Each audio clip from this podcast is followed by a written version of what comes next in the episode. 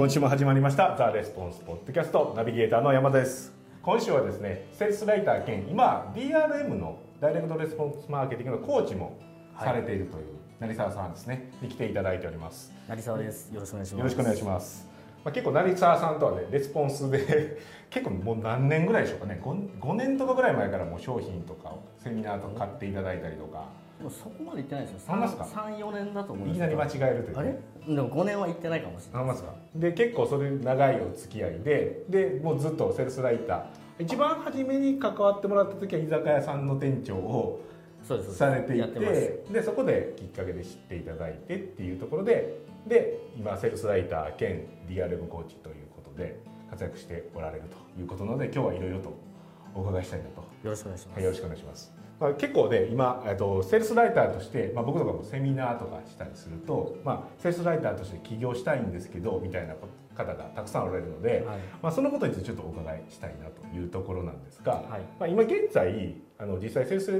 レター書いたりとか、まあ、コーチとかされてるっていうこと具体的にどんなことされてるんですか？セールスライターのあの普通にクライアントから依頼が来てセールスレターを書いてとか、D はい。DM とか LP とかっていうのが多いですけどコーチングの方は逆にその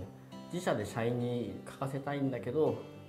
なかなかうまくいかないとか。ああその社内でえっとまあ、やりたい社長さんは思ってるけどみんながやってくれへんとかやってもあんまうまくいかへんもうなんならママーケティング部門とかまで作ってるのに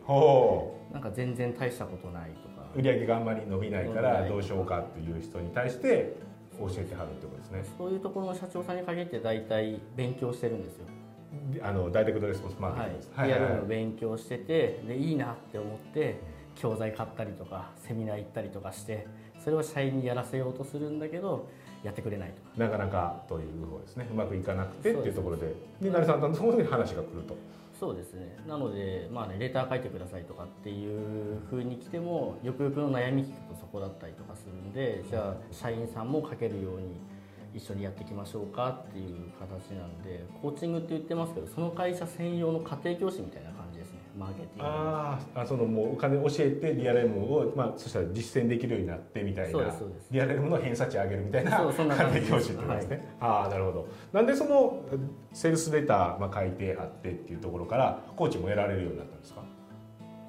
うんとなんだ僕これ僕の勝手な独断と偏見なんですけど。はい。あのマーケティングってその、ね、お客さんの望みを満たして売り上げ上げることじゃないですか。ああそうですね。はいはいそうですね、なのでセールスライターってその形の一つであってうん。自分の顧客が求めてるものがそれじゃないんだったら別に書く必要がないってうんいうかそんな感じですかね。なんでそのそしたら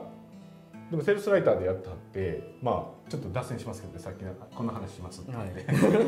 セールスレター、まあ、書いてくださいみたいな DM 書いてくださいってい。う依頼があって、でもまあそれ書かなくていいですよみたいな話をしたりもするっていうことですかね。しますします。あよくよく相談聞いたらそれ DM 送るよりねなんかそのお客さんに電話しちゃった方が仕事取れんじゃない？みたいな。ああそれはあれですか？例えば10人ぐらいしかいい人に DM 書こうとしてはったりとかそういう話ですか？はそういう話それとは電話した方が一人一人の話聞けていいんちゃうみたいな。聞いたらそそのお客さんもっと深掘りしてった方が枝枝葉が確実に広がりそうなのに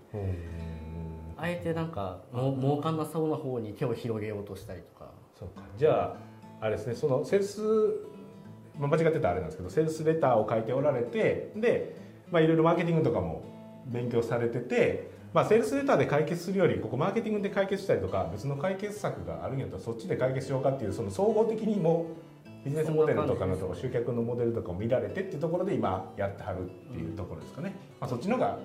あの単価高く取れたりもしますもんね。プロジェクト単位でボンと仕事を受けてっていうのとか。まあセールスレターに依頼をしてくるクライアントって多分2種類いて純粋にもう目的が決まってて要は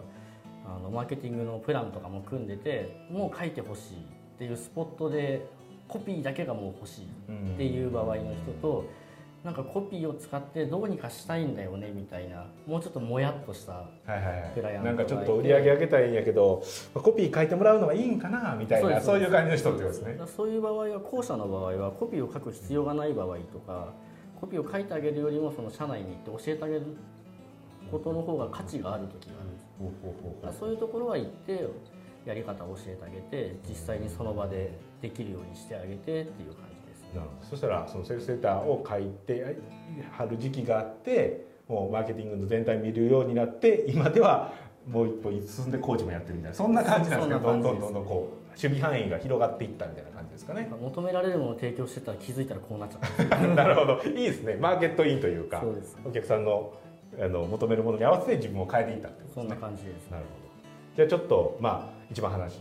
最初の話に戻りまして、まあ、起業された頃ですね、まあ、でもともと飲食店の店長さんやられててセールスライターで起業された時に例えば1人目のクライアントを取った時とかってどういうふうにして捕まえはったんですか？その頃で多分あんまりそのレスポンスとかでもセールスライター起業コースみたいなとこもなかったっていうような状況ですよね。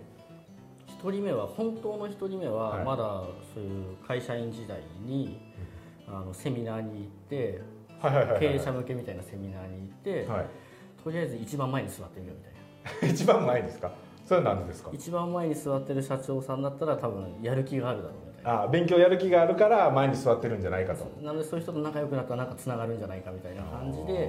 行って会った社長さんがやっぱりそういうコンサルとかをいろいろやってる社長さんでじゃあ一本書いてみるみたいな形で。あ試しにちょっとやってみるみたいな形で、はい、形でもらったのが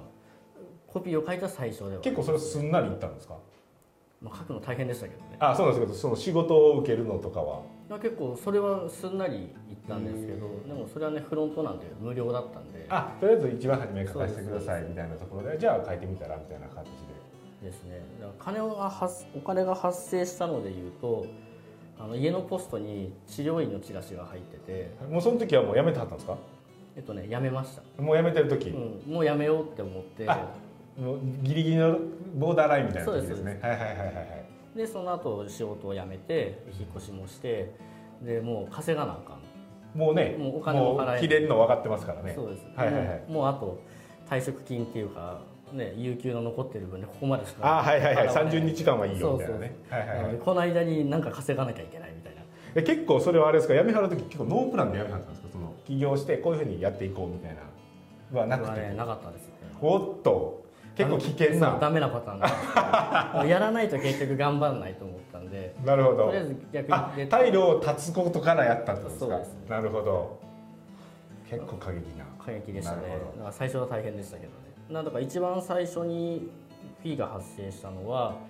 家の郵便ポストに入ってたチラシで